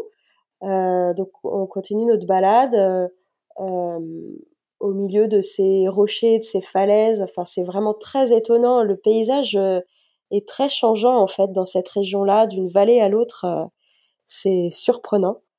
Euh, on poursuit notre parcours et là on arrive en haut d'une falaise, un col, et donc il faut descendre. L'objectif c'est de descendre donc dans la vallée qui est nettement plus bas. Je sais pas quelle quelle quelle différence de dénivelé on a, mais en tout cas c'est très très bas. Et puis surtout là, le, derrière ce col, le vent est de nouveau très très présent, très froid. Et puis euh, on a une descente très technique euh, qui nous attend. Euh, moi j'ai peur à cet endroit-là. je flippe parce que le vent me pousse beaucoup. Alors je suis pas, je fais, je fais pas 12 kilos, mais je suis pas non plus un gros gros gabarit. Et là le vent me pousse vraiment. Euh, du coup, euh, j'attrape la main de Lucine et puis il m'aide euh, à descendre. Ça me rassure beaucoup parce qu'il y a des endroits, c'est des petits graviers, faut vraiment pas glisser parce que c'est à flanc de montagne. Enfin voilà, je fais pas trop la maline, je regarde les pieds de Lucine, je tiens la main et on descend comme ça doucement. et puis passer cette difficulté-là, on arrive dans une sorte de petite forêt mais là, je me repose euh, un petit peu, je m'assois, je prends quelques photos et je regarde la vallée en bas qui est magnifique, euh, très verdoyante. Il y a quelques villages. je regarde ma montre. je crois qu'on a fait peut-être 25 ou 30 bornes et je sais pas pourquoi dans ma tête, mais je me suis, je me suis dit qu'on avait presque fini en fait. On avait déjà traversé plusieurs difficultés et du coup, euh, dans ma tête, je me suis dit, voilà, c'est bon, on arrive bientôt. Euh, et c'est là que j'aurais jamais dû me dire ça, parce que on n'était pas du tout, du tout arrivé, euh, et le reste du chemin sera très long. On descend dans la vallée, on descend dans la vallée, on croise quelques villages, des enfants, des jeunes filles du coup qui me font coucou et qui, je pense, sont un petit peu surprises de me voir euh, arriver de la montagne euh, en short alors qu'elles euh, elles sont bien couvertes et parce que pour eux il fait pas super beau. Donc déjà elles sont couvertes parce qu'il fait pas très chaud et puis parce que bah, elles se promènent elles, se promènent pas en short comme ça. Euh, donc voilà on descend la vallée un village deux villages on redescend le long d'une rivière un petit bout de route on redescend le long du cours d'eau un virage, une falaise, un autre virage, un autre village, et puis je commence à dire à Lucine, mais on, c'est quand on arrive? On arrive dans combien de temps? Combien de kilomètres? Et j'ai faim, je suis fatiguée. euh, et donc il me dit, bah, on passe euh, derrière euh, cette colline là, derrière il y a un autre village, après il y a un gîte. c'est dans pas longtemps, c'est dans pas longtemps. Et puis en fait les indications euh, à mon goût, euh, manque de précision à ce moment-là. Et du coup, je trouve que les kilomètres se, suivent et ne s'arrêtent plus. Je commence à être fatiguée, à avoir mal aux pieds. Euh, le cours d'eau est plein d'eau. Il y a des moments faut carrément traverser dans l'eau. Enfin bref, la nuit commence à arriver. J'en avais vraiment, vraiment super marre. Euh, donc on arrive au bout parce que je, de toute façon, il n'était pas question qu'on s'arrête. Hein. Euh, personne n'allait venir nous chercher. Euh. Donc je, c'est vrai que dans ces moments-là, je crois que je deviens pas très très agréable avec les gens qui m'accompagnent. mais bon, on arrive au bout de nuit. Euh, et finalement, ben, on a fait 60 bornes. Alors moi qui m'étais mise en tête qu'on en aurait fait que 50, c'est pour ça que les dix derniers, euh, c'était l'enfer, quoi. Euh, c'était interminable. Et puis j'avais... Kilomètre compte double. Ouais, et puis j'arrivais plus trop à courir. À la fin, je bougonnais. Alors du coup, je me suis mise loin devant pour pas pour pas être trop désagréable. je me suis mise dans mon coin un peu plus, enfin je sais pas, 200 mètres devant, quoi bougonner toute seule et j'en avais ras le bol. et quand je suis arrivée euh, au 4x4 qui nous attendait du coup en bas, les mules avaient été la remplacées par le 4x4. Euh, euh, bah, je m'écroule par terre, euh, je jette mes baskets. J'en avais trop marre. Quoi. voilà, c'était le premier vrai jour en fait. Je me suis dit bon bah voilà, on n'est pas arrivé au bout de la semaine. Euh, les conditions s'améliorent pas euh, vraiment pendant la nuit, on peut, on peut le dire. Vous, avez même euh, des petites, des petites frayeurs, en tout cas, avec un orage qui, qui se fait beaucoup entendre. Et puis vous dormez, je crois, près, près du lit d'une rivière. le lendemain matin, vous décidez quand même de partir pour cette nouvelle étape qui était initialement prévue en dépit des conditions qui sont toujours pas bonnes. Comment est-ce que se, passe cette journée du mardi? Euh, bah, Pas du tout comme prévu, euh, parce que comme tu l'as dit, euh, la nuit, on a bivouaqué, on, a essuyé un orage assez violent. D'ailleurs, nos vêtements ont été mouillés dans la tente. Enfin, c'était pas super agréable. On se lève le matin, bah mal dormi évidemment. on ne peut pas vraiment déjeuner parce que tout est mouillé. Donc on décide de partir quand même. Euh, en souhaitant que le temps s'arrange. Et puis, au bout de 45 minutes d'ascension, au loin, on voit que c'est vraiment très très noir, très très bouché. La pluie euh, arrive de nouveau. Donc, euh, par précaution, parce qu'il faut rester hyper vigilant en montagne, on décide de faire demi-tour, de redescendre dans la vallée. Et puis, il se trouve que dans la vallée, pas très loin, il y a un gîte qui est là. Donc, on y va. Et puis, euh, on a pu y rester, s'y abriter toute la journée. Et, euh, donc ça nous a permis de se reposer aussi parce que ça faisait déjà deux trois jours qu'on était en balade. Donc euh, voilà, on, a pu. Ça, tu le vis bien ou tu ronges ton frein de pas pouvoir être sur le terrain à crapahuter? Oh non, je le vis bien parce que parce que déjà, bon, j'étais un peu fatiguée de la veille, mine de rien. Et puis on n'est on n'est pas pressé en fait. On a encore toute la semaine devant nous, donc c'est pas grave personne ne nous attend spécialement au bout, enfin si ce n'est mon avion une semaine plus tard, mais euh, mais on a le temps, donc euh, c'est bien aussi de pouvoir euh, profiter de cette petite journée off. C'était pas désagréable. La journée du lendemain démarre sous de meilleurs cieux, sans mauvais jeu de mots, et va vous faire vivre une étape sur laquelle tu t'es particulièrement émerveillée. Oui, celle-là, c'était, je pense, la plus belle journée de ma semaine. Alors c'est peut-être aussi le contre-coup positif de cette journée de repos, je suis hyper impatiente de partir ce matin-là. Il fait hyper beau, euh, pas trop chaud pour autant, euh, et on a démarré vraiment sur euh, des crêtes hyper sauvages, un paysage de nouveau assez lunaire, pas de végétation, des belles crêtes rouges. Enfin, du coup, on a profité là de cet endroit pour faire quelques photos, quelques vidéos. C'était super. J'étais en pleine forme. En plus, je montais vite ce qui n'était pas forcément le cas de Lucine, donc du coup je l'attends euh, quelques fois. Euh, mais c'était vraiment chouette. On traverse des villages euh, paumés, des belles vallées verdoyantes. Enfin, j'ai adoré cette étape. C'était vraiment super chouette. Et on arrive dans une dans une vallée là aussi. Enfin, c'était, j'en ai vraiment un superbe souvenir. On arrive dans cette vallée au soleil couchant la lumière elle est dorée, la terre est rouge et les, maisons du village sont en terre rouge. Ça contraste avec la végétation qui est hyper verte. Enfin, c'était c'était super. On a quand même ça donne envie. ouais, et on a quand même fait 55 bornes de, de nouveau ce jour-là. Euh, donc avec aussi pas mal de dénivelé, hein, au moins, euh, je sais pas, 1005, 2000, je sais pas trop. En fait, je regarde pas ma montre, mais euh, ça passe vite. on croise des troupeaux de moutons, des bergers, enfin, c'était magnifique, quoi. Des lacs, des cols, des pierres, enfin, c'était...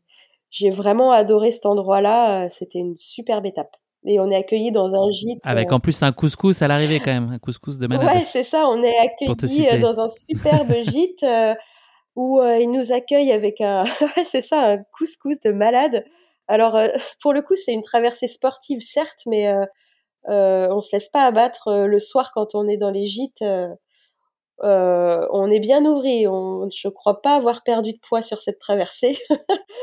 Après l'effort, le réconfort, on connaît l'adage. Ouais, ouais, ouais, bah ça permet de repartir le lendemain euh, plein d'énergie. Euh, ça n'a rien à voir avec la gastronomie du marathon des sables. Tout est bien hydraté, euh, à grand renfort de thé à la menthe. Passe ton chemin, le lieu lyophilisé. C'est ça.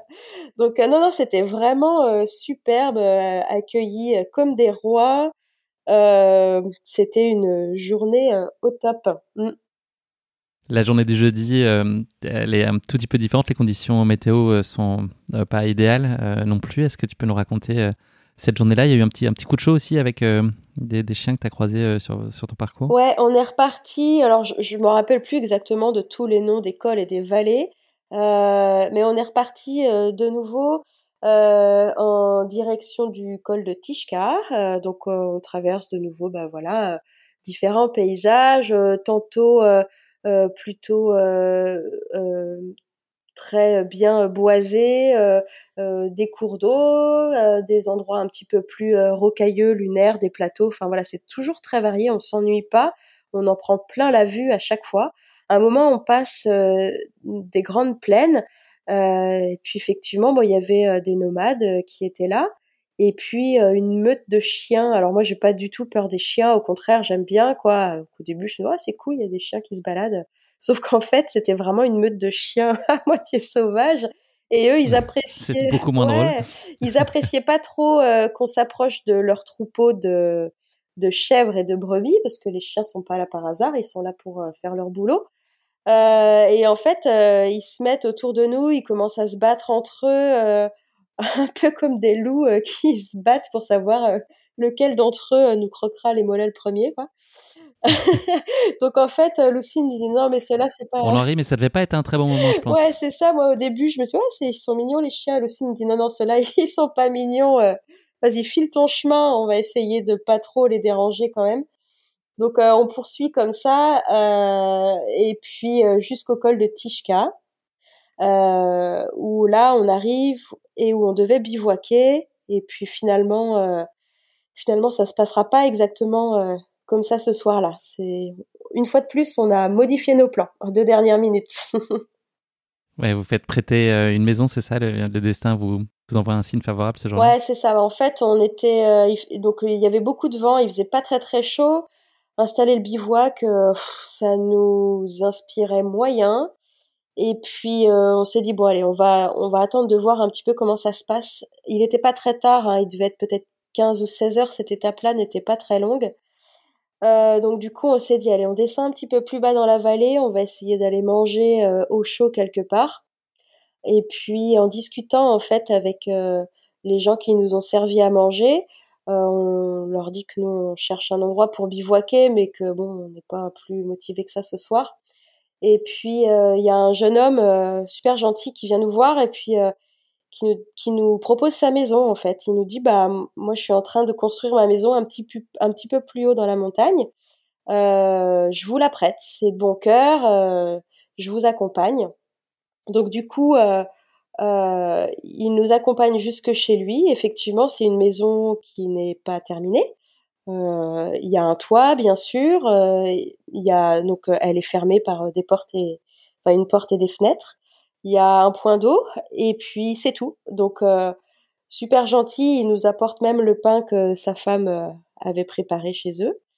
Et puis on s'installe là dans la maison, donc dans une pièce qui sera probablement une chambre par la suite. on installe notre bivouac à l'abri et puis on se prépare à manger là et on passe la nuit du coup à l'abri du vent et, et de la pluie également quoi. Enfin, je suis pas sûre qu'il pleuve ce soir la remarque, mais en tout cas à l'abri à l'abri du vent. C'était assez cocasse. Vendredi, euh, direction euh, la vallée d'Ourika, que j'espère vous avez trouvé. Euh, vous en mettez plein les yeux avec la végétation exceptionnelle et puis le plateau du Yagour qui est aussi très chouette. Est-ce que tu peux nous parler du, décor qui vous a été offert ce jour-là et puis aussi d'un site particulièrement remarquable sur lequel vous êtes tombé? Oui, c'était bah, de nouveau une journée bah, très différente. on a traversé une belle vallée et puis c'est mois de septembre, c'est la saison où les noix sont euh, prêtes à être euh, récoltées. Donc, euh, on passe au milieu des, des noyers où les gens récoltent toutes leurs tout, bah, voilà tous les fruits quoi. Donc tout le monde est dehors c'est enfin voilà c'est l'occupation de tous les tous les villageois qu'on croise. Donc c'est assez chouette. Les enfants mettent la main à la pâte. Enfin tout le monde tout le monde est dehors. C'est plutôt c'est plutôt intéressant et chouette à à découvrir. Et puis ensuite, on a une longue ascension euh, sur euh, sur une colline assez euh, assez boisée. c'est assez long. Et puis là, moi, je prends de l'avance. Souvent, quand ça monte, je prends de l'avance. En fait, je suis un petit peu plus rapide que Lucine. Donc, on suit cette piste-là jusqu'à un premier village. Et puis ensuite, on arrive sur le plateau de Yagour. J'ai adoré cet endroit. C'est magnifique. C'est très très vaste. C'est une région où il y a beaucoup de nomades, nomades pardon, qui viennent euh, avec euh, les troupeaux euh, à la belle saison pour faire paître tous, tous ces, toutes leurs petits, leurs petites bêtes, quoi, les chèvres, les moutons, etc. Et en fait, à cet endroit-là, moi, j'étais, j'étais épatée. Il y a des gravures rupestres qui sont, qui sont pas du tout protégées. D'ailleurs, on peut, on peut les toucher, on peut bah, marcher dessus. c'est magnifique, c'est très très grand. Et c'est étonnant, on distingue très très bien les, les formes d'animaux qui ont été euh, gravées là il y a des millions, des milliards d'années. Euh. C'est, c'est assez bluffant.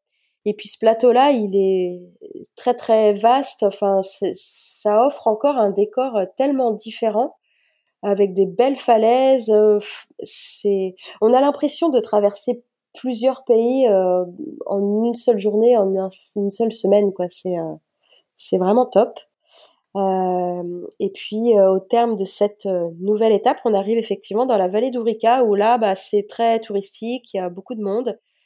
ça, ça me fait pas facile de se remettre dedans. Ça me fait pas trop plaisir ouais, de voir autant de monde d'un coup. Moi, j'étais bien perdue dans ma montagne. Avoir trois quatre bergers de temps en temps, ça me suffisait. Mais voilà, on arrive ici et puis là, on a de nouveau un appartement, enfin un, hébergement pour euh, se mettre à l'abri le soir et et, euh, et, et, une douche quand même, c'est précieux dans ce Ouais, une douche effectivement, parce que finalement sur toute la semaine on n'aura pas eu beaucoup des vraies douches. Après moi ça me gêne pas trop, euh, je fais autrement, mais c'est vrai que là on est dans un bel appart, on cuisine, on cuisine bien, on se lave bien, on rince notre linge, on se repose. je commence à soigner quelques quelques blessures euh, aux pieds en particulier. voilà, c'est ça. Euh, mais bon, ça fait du bien. Il y a des bons côtés quand même à tout ça. quand même. Le lendemain, c'est la, journée du samedi qui s'avérera être euh, finalement la dernière journée de votre projet de traversée. est-ce que tu ressens déjà de la nostalgie à l'amorce de cette journée? Puis voilà, est-ce que tu peux nous, nous projeter sur la façon dont elle s'est Ouais, c'est effectivement la dernière journée. Euh, donc on retourne dans la région euh, que je connais assez bien. Euh, alors du coup, est-ce que est-ce que c'est la fatigue accumulée? Est-ce que c'est le fait de sentir que la fin de l'aventure s'approche ou quoi? J'ai beaucoup moins apprécié. Enfin, c'était une belle journée, mais le moral flanche et du coup j'ai ça m'a un petit peu gâché la journée parce que moi-même euh, j'ai pas forcément été très agréable et c'est dommage. Avec euh, le recul je culpabilise un peu. C'est pas c'est pas cool mais voilà j'étais pas forcément de bonne humeur parce que je pense que j'étais trop triste euh, que la fin approche. Néanmoins j'étais contente de retrouver des endroits que qui m'étaient familiers. On a une très très grosse ascension pour monter jusqu'à jusqu'à un col qui m'a rappelé plein de bons souvenirs parce que la dernière fois que j'étais montée jusque-là, c'était dans le cadre d'un stage de trail, bah, une fois de plus avec Nathalie Mauclair d'ailleurs, et puis quelques quelques amis qui sont qui sont restés de bons amis depuis. Euh, donc j'arrive là-haut, Lucine était euh, loin derrière parce qu'il montait tranquillement. Donc euh, en fait là-haut je me suis assise, profité du paysage et puis je me suis même à moitié endormie au soleil en attendant qu'il arrive. Et la descente se fait tranquillement jusqu'à jusqu'à Imlil et jusqu'au gîte qui du coup sonnera la, la, fin de notre traversée. Donc on fait ça tranquillement, mais euh, enfin moi personnellement, c'est vrai que je suis déjà trop triste. Fière et à la fois trop triste. vous décidez donc le lendemain de ne pas vous relancer pour une nouvelle étape et euh, la dernière euh, la dernière ascension qui était qui était prévue ce jour-là, c'était un, un, mont que vous connaissiez que vous avez déjà eu l'occasion de, découvrir ce que tu ce que tu disais. Euh, au moment où tu comprends que c'est la fin de cette aventure, c'est quoi le, le sentiment euh, qui prime Il y a de la tristesse, tu l'as évoqué, il y a aussi, j'imagine, beaucoup de points de, de satisfaction. Eh bien, oui, parce que déjà, je me suis dit, mais euh, en fait, j'y suis arrivée, j'ai fait tout, tous ces kilomètres, toutes ces journées, et puis on n'en a pas parlé, mais physiquement, t'as pas souffert en plus. Il n'y a pas eu de dommages particuliers. Euh, non. t'as pas été euh, marqué de façon importante, hormis les petits, euh, les petites bobologies avec tes ampoules. Ouais, c'est ça. Et encore, les ampoules, enfin, je les ai traitées à ma façon, en fait. donc, j'ai pas, j'ai pas souffert. Ça m'a pas du tout gêné. Ça m'a pas du tout empêché de courir. donc, j'ai pas eu de courbatures.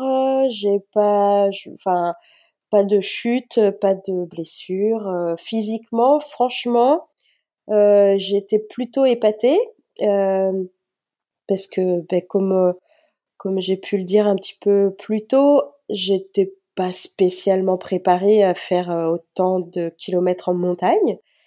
Donc c'est vrai que je, pense quand même avoir un, un, physique assez robuste parce que bah ça passe quoi. Donc euh, plutôt contente de ça, être fière d'y être arrivée. Euh, et ben en fait, j'ai surtout envie euh, de programmer la prochaine échéance, le prochain voyage, le prochain retour. Tu es tout de suite dans le projet, dans le projet suivant? Tu as besoin de ça, de tout de suite te relancer sur autre chose? C'est ça. Moi, j'ai souvent besoin de savoir quand sera le coup d'après. Pas forcément savoir quel sera le coup d'après, mais mais quand est-ce qu'il sera pour pouvoir pour pouvoir avancer, j'ai besoin de projet, quoi. J'ai besoin de pouvoir euh, d'avoir un petit peu de visibilité en termes de, timing. Donc, euh, donc ouais, je suis hyper contente de retrouver les gens euh, au gîte. Euh, on, comme tu le disais tout de suite, on, renonce à la dernière ascension jusqu'au Toubkal parce que c'est une ascension qu'on a déjà faite. Alors moi, je l'avais déjà faite une fois et Lucine, je crois qu'il les compte plus. Ça se compte peut-être en dizaines de fois. Et puis, euh, comme on a entre guillemets perdu une journée le mardi à cause de, des orages, euh, finalement le dimanche, on préfère se garder cette journée de repos, euh, voilà, pour bah, se récupérer, profiter de la vallée et puis des gens qui nous accueillent pour ce dernier week-end. Est-ce que cette expérience, elle a été à la hauteur de tes attentes et de l'idée que tu t'en faisais? Ah ouais, tout à fait. C'était euh, aussi aussi riche et aussi varié que que ce à quoi je m'attendais. Euh, euh, c'était c'était voilà, c'était c'était parfait en fait. C'était euh, c'était cadré parce que c'est nécessaire. On part pas euh, complètement à l'aventure en montagne. Il faut rester très vigilant et humble face aux éléments. Donc on avait quand même des point de repère pour les nuits, pour les repas, etc. Mais on avait laissé cette part de cette part de liberté qui nous permettait de profiter des endroits, de s'arrêter parfois et puis de faire face aux, aléas. Donc ça, c'était vraiment parfait. Et puis au niveau de, de l'aventure humaine, du partage, c'était c'était parfait. J'ai eu ma dose de liberté, j'ai eu ma dose de calme et de et de repos malgré euh, l'effort physique euh, pour moi en fait c'était euh, c'était très reposant intellectuellement, je pense, enfin voilà, ça me permet de de remettre les compteurs à zéro et de repartir après sur des choses nouvelles. C'était c'était parfait. Question difficile. S'il y en avait qu'une, quelle est l'image que tu retiendrais de cette aventure, celle que, que tu as retenue? Une seule hmm. euh, Ouais, elle est difficile cette question. Euh, je pense que c'est euh, l'arrivée à Tirza, donc la, la, la vallée dans laquelle on a fait notre arrivée le mercredi. Ce soleil rasant, toute cette végétation, c'était éclatant de couleurs et je me sentais hyper bien. Je pense vraiment que cette journée, elle aurait pu durer encore, elle aurait pu durer vraiment quoi. Et j'étais, je, pense que ce jour-là, j'aurais pu continuer de nuit. Enfin, j'étais en forme, j'étais bien, j'étais sereine, tout allait bien et c'est vraiment en y repensant, ça m'apaise. De... C'était, c'était un moment de plénitude totale. Tout à fait. Mmh, c'était parfait. Merci beaucoup, Solène. On va parler maintenant un tout petit peu d'avenir. Est-ce que hum, tu as les idées claires sur tes rendez-vous sportifs de l'année 2022 euh, Tu nous expliquais que tu planifiais pas non plus à la virgule près euh, ton, ton agenda de course. Est-ce que tu as déjà quand même euh, des idées un peu claires sur ce que tu as envie de faire ou ce qui est déjà acté pour les mois à venir? J'espère et je travaille euh, activement pour pouvoir participer au Marathon des Sables une seconde fois euh, en 2023. J'allais te poser la question. Ouais, mmh. Ouais, ouais. Donc euh, là, il faut que je trouve le moyen d'y aller. Je voilà, je suis en plein dedans. J'aimerais beaucoup, beaucoup retourner pour prendre ma revanche, pour pouvoir la refaire en un petit peu le plus top zen. 10. Ouais, top 10, sans prétention. Et surtout en beaucoup plus zen. Euh, euh, voilà, je vais essayer d'y aller euh, sans mettre euh, la pression que j'avais pu me mettre cette année. C'est un petit peu dommage. J'espère secrètement y être aussi, mais chut. Ouais, chut. J'espère aussi. Travaillons-y ensemble. Retourner en 2023. voilà, sinon rien de précis. Beau programme. Mm. Et à plus long terme, est-ce qu'il y a une course ou un défi, est une espèce de, je sais pas, de, rêve de gosse ou un, graal absolu? Est-ce qu'il y a quelque chose que, qui peut être lié à la course ou un peu, un peu différent, en tout cas dans un cadre sportif? Est-ce qu'il y a quelque chose que tu, ah, tu voudrais absolument réaliser ou, pas particulièrement? Euh, alors j'ai quelques j'ai quelques projets. Alors j'ai une amie qui m'attend de pied ferme euh, en Norvège euh, et qui m'a déjà d'ailleurs préparé une petite traversée dans le parc national de Rondané. Donc j'avais prévu de faire ça en autonomie. Donc elle me assurerait mon assistance un petit peu comme j'ai pu le faire là dans le, le Haut Atlas, mais en version un petit peu plus froide. Euh, donc ce serait l'hiver? euh, Non, non parce que moi j'aime pas le froid. Donc déjà la Norvège l'été pour moi ce sera assez froid je pense. donc ça c'est pas encore programmé mais euh, je, je, souhaite le faire. Dans ta tête, ouais. Mm. Euh, le Népal est une région qui me fait rêver depuis que je suis petite, donc j'aimerais beaucoup euh, trouver l'occasion d'aller y chausser les baskets aussi. Et puis, euh, bah, j'ai euh, un ami également qui m'attend à la Réunion depuis euh, quelques mois, quelques années. et puis voilà, donc c'est, on va dire trois trois périples que j'aimerais beaucoup programmer dans les quelques mois ou les quelques années à venir. et puis et puis retourner courir au Maroc parce que c'est un pays qui m'est cher et et voilà donc déjà déjà pas mal. Après Beau panorama et belle perspective. Ouais, c'est ça, bouger. De toute façon, euh, bouger. Sinon, euh, moi, si je bouge pas, je meurs. donc, euh, donc j'ai des projets, mais rien n'est encore arrêté en termes de timing. ça va se faire. Je te propose de conclure cet épisode, Solène, non pas avec le mot de la fin, mais avec le motto de la fin. Est-ce que tu aurais une citation, une devise qui t'est particulièrement chère et qui illustrerait ta philosophie de vie, ton état d'esprit? Euh, oui, alors euh, j'en ai plusieurs, euh, mais euh, celle qui, je trouve, résume à peu près bien ma vie et toutes mes contradictions. c'est la vie, c'est comme une bicyclette. pour ne pas perdre l'équilibre, il faut continuer à avancer. C'est un petit peu ça, c'est que, euh, enfin, moi j'ai besoin de, de, projets pour pouvoir avancer. Sans ça, euh, je perds un petit peu, euh, l'équilibre. Et puis cette notion d'équilibre, elle est ultra présente aussi au quotidien. ben voilà, jongler entre la vie professionnelle, les projets sportifs, la vie de famille, et puis ben voilà tout ce qui fait notre quotidien.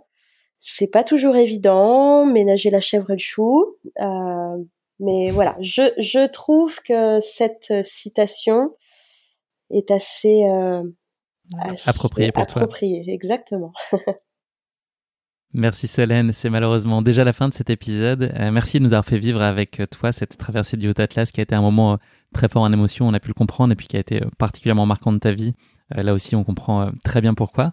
Je te souhaite bah, beaucoup de bonheur dans toutes les sphères de ta vie là que tu viens d'évoquer. Euh, évidemment, ta vie personnelle, parce que c'est le point euh, d'ancrage principal. Et puis, euh, beaucoup d'accomplissements aussi dans tes projets sportifs à venir. On a compris qu'ils allaient être nombreux. Et puis, j'espère aussi beaucoup plus égoïstement que nous, on aura le plaisir de se recroiser très bientôt, notamment au Marathon des Sables ou ailleurs. Avec grand plaisir. Merci beaucoup, Guillaume. à très bientôt, Solène. Merci encore pour nos échanges. Merci. Salut.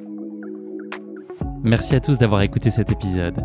Si vous l'avez écouté jusqu'ici, c'est qu'il vous a probablement plu, alors n'hésitez pas à le partager autour de vous et également à vous abonner, à noter et à rédiger un avis sur votre plateforme d'écoute favorite. C'est essentiel pour que Course Épique soit mise en avant et puisse ainsi continuer à se développer. Cela ne vous prendra que quelques secondes et ça change beaucoup de choses pour le podcast. Merci encore infiniment pour votre soutien et pour votre fidélité et je vous dis à très bientôt pour une nouvelle course épique. Évidemment.